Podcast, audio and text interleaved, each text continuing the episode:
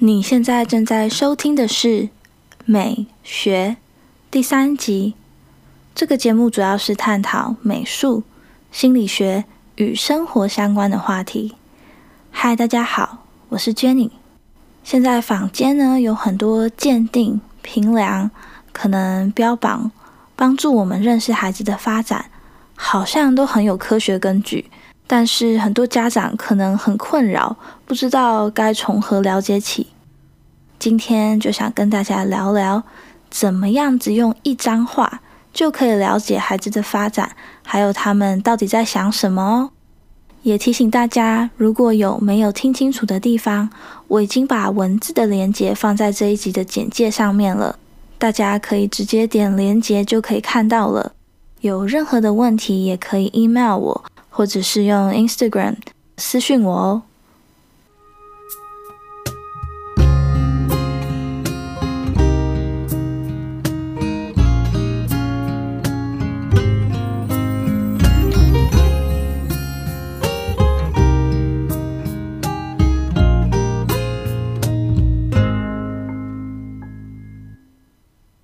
用一张画真的可以了解孩子吗？答案是可以，但是不完全。咦，是不是觉得被骗进来了？但是呢，其实就像是大部分所有的鉴定一样，呃，应该没有一个是单一一个方法就可以很完整、很全面的了解一个孩子。所以呢，大部分专业的心理师都会用很多不同的工具来收集资料，然后做评估。不过呢，我可以很肯定的告诉大家，继续听下去，你一定会很惊讶，一张画可以告诉你多少事情。首先，你可能会问说，一张画，那要画什么啊？答案就是什么都可以。有些艺术治疗师会出一个主题，像是呃自画像，或者是说你的家庭等等。但是主题其实不是那么的重要，因为它不会限制呃你观察的这个机会。从一个孩子的画当中，你可以很清楚的看到一个孩子他的心智年龄，还有他的呃心理的认知发展，可能还有他的兴趣啊，还有他的呃社交状况等等的。那每个阶段的小朋友，他大脑的发展都不太一样，所以从画里面可以观察到的东西也就不太一样。譬如说，嗯，四岁以前的话，大部分的小朋友画画的时候，主要是注重在画画的这个动作，而不是内容，说他画了什么。这个时候的小朋友，他可能比较需要的是。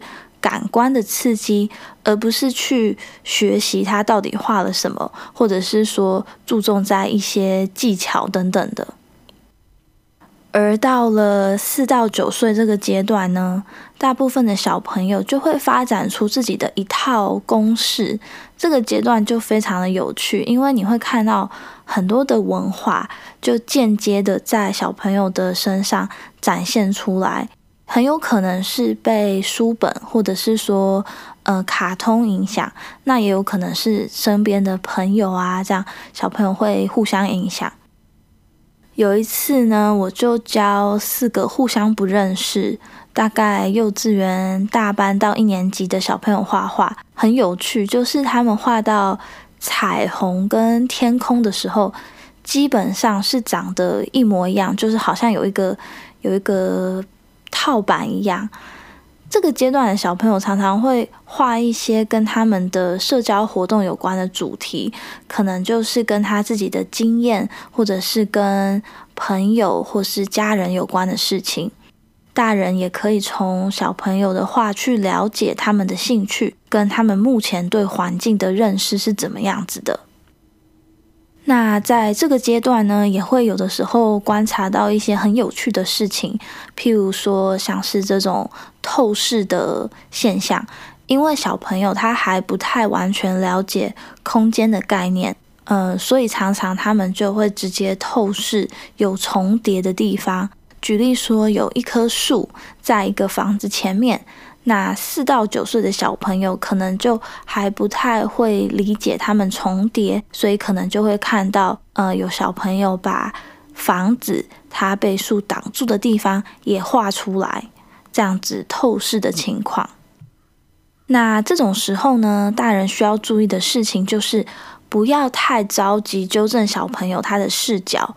你可以用提问的方式去问他们想要表达的是什么，那避免用纠正的，这样就比较呃不会让小朋友对画画产生挫折感。小朋友他的想象力是很丰富的，所以呃我们不要用大人的思维去限制住小朋友。有一次，有一个五岁的小男孩，他画了一坨，呃，我真的看不太懂的东西。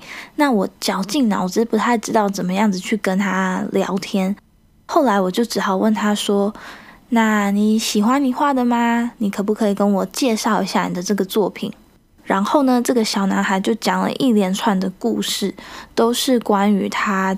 自己创造的这个角色叫做超级机器狗，呃，它叫做呃 Robot Dog 的故事，那非常的精彩，简直就是可以拍成迪士尼的电影。我有把照片放在这篇文章的文字档上面，有兴趣的人可以去看看。那我想你应该真的看不出来他在画什么，所以呢，就是要提醒大家。你可能想破头都猜不到小朋友在画什么，那你如果猜错了，就会伤到小朋友的自尊心。所以鼓励大家，嗯，不要有太多的预设立场，你用提问的方式去了解小朋友在想什么。那九岁之后呢？小朋友通常就会往比较写实的方向去发展，因为小朋友的大脑已经越来越成熟，就是可以了解空间跟抽象的一些概念。当然，九岁之后呢，小朋友也慢慢要步入青少年时期了，这个就是另外一个阶段，也有非常多可以讨论的。今天我的分类也非常的粗略，目的呢只是先跟大家分享一个大概，以后或许针对不同的年龄层，我可以再分享更多的细节。而且每个孩子的状况也不太一样，但是如果你发现你的孩子到了十岁，可能还是停留在四岁之前的发展阶段，他的画里面没有特别的主题，或是没有什么人物，也没有什么故事线的话。那这有可能是因为某一些心理的原因，让这个孩子不想长大，或许就可以做更进一步的评估，看看如何帮助小朋友。除了了解孩子的认知发展，从画里面，我们也可以观察一个孩子他的个性是如何的，还有他的心情怎么样，甚至他目前需要什么帮助，都可以观察出来。你可以观察小朋友画画过程当中，他线条的表现方式。一个小朋友他的个性常常会在画画的过程当中表现出来。我有一个学生，他非常有艺术天分，嗯，但是也极度的完美主义，他不太能接受错误，他会用铅笔画了又擦，然后擦了又画，来来回回非常多次。常常会感到很挫折，有的时候会坚持要一张新的纸重新画。我后来发现他在生活当中好像很多事情也是这样，常常很固执，然后会跟妈妈吵架。我烦恼了很久，要怎么样子去跟他沟通，因为我不想要强迫他，但是可能也不能完全放任他。所以后来我就建议他说，或许可以尝试画画的时候，在一开始多想几种版本的草稿跟可能性，再慢慢缩小范围，然后也示范比较多种的技巧，是可以让画错的部分，呃，没有那么明显。那我想的就是说，我提供给他方法，但是让他自己选择。而不是用强迫他的方式，因为越强迫他，越是要坚持保护他自己的想法。慢慢的，他现在比较能够接受新的建议。当然，改变并不是一两天的，但是他的确没有那么完美主义了。再分享另外一个例子，我研究所的学姐以前有一个个案，他是一个很安静的孩子。常常问半天，大人都不知道他在想什么。后来有一次，我学姐带了很多杂志的图片，那个孩子选了一台电话，在电话的一头他画了自己，另一头画了他最喜欢的一个卡通人物。因为电话是用来沟通的工具，我学姐那个时候就感受到了这个小孩子可能有什么想要说的话。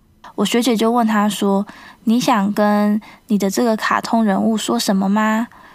那个孩子隔了一阵子之后，就很小声的说：“他想要告诉那个卡通人物说他很难过。”用这样间接的方式，那个孩子就找到了一个安全的方式去，呃，表达他想要被关心的需要。所以，如果你想试试看，可以用任何一张画当做一个对话的开始。你可以从一个简单的问题开始。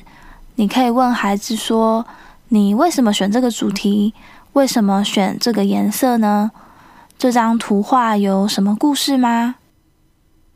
只要你尝试开启了对话，相信你的孩子会告诉你更多的。希望你今天听完之后，会用全新的眼光去看孩子的每一张画，因为他们背后都有不少故事和动机哦。今天的分享主要提到了用画去了解孩子的认知发展跟个性，那这是日常生活当中大家比较有机会接触到的，就给大家参考，也提醒大家每个孩子真的都不太一样。如果需要更准确的评估，鼓励大家还是找专业的心理师哦。那我们今天就先到这边，如果有任何问题都欢迎联络我。谢谢你的收听，我们下次见。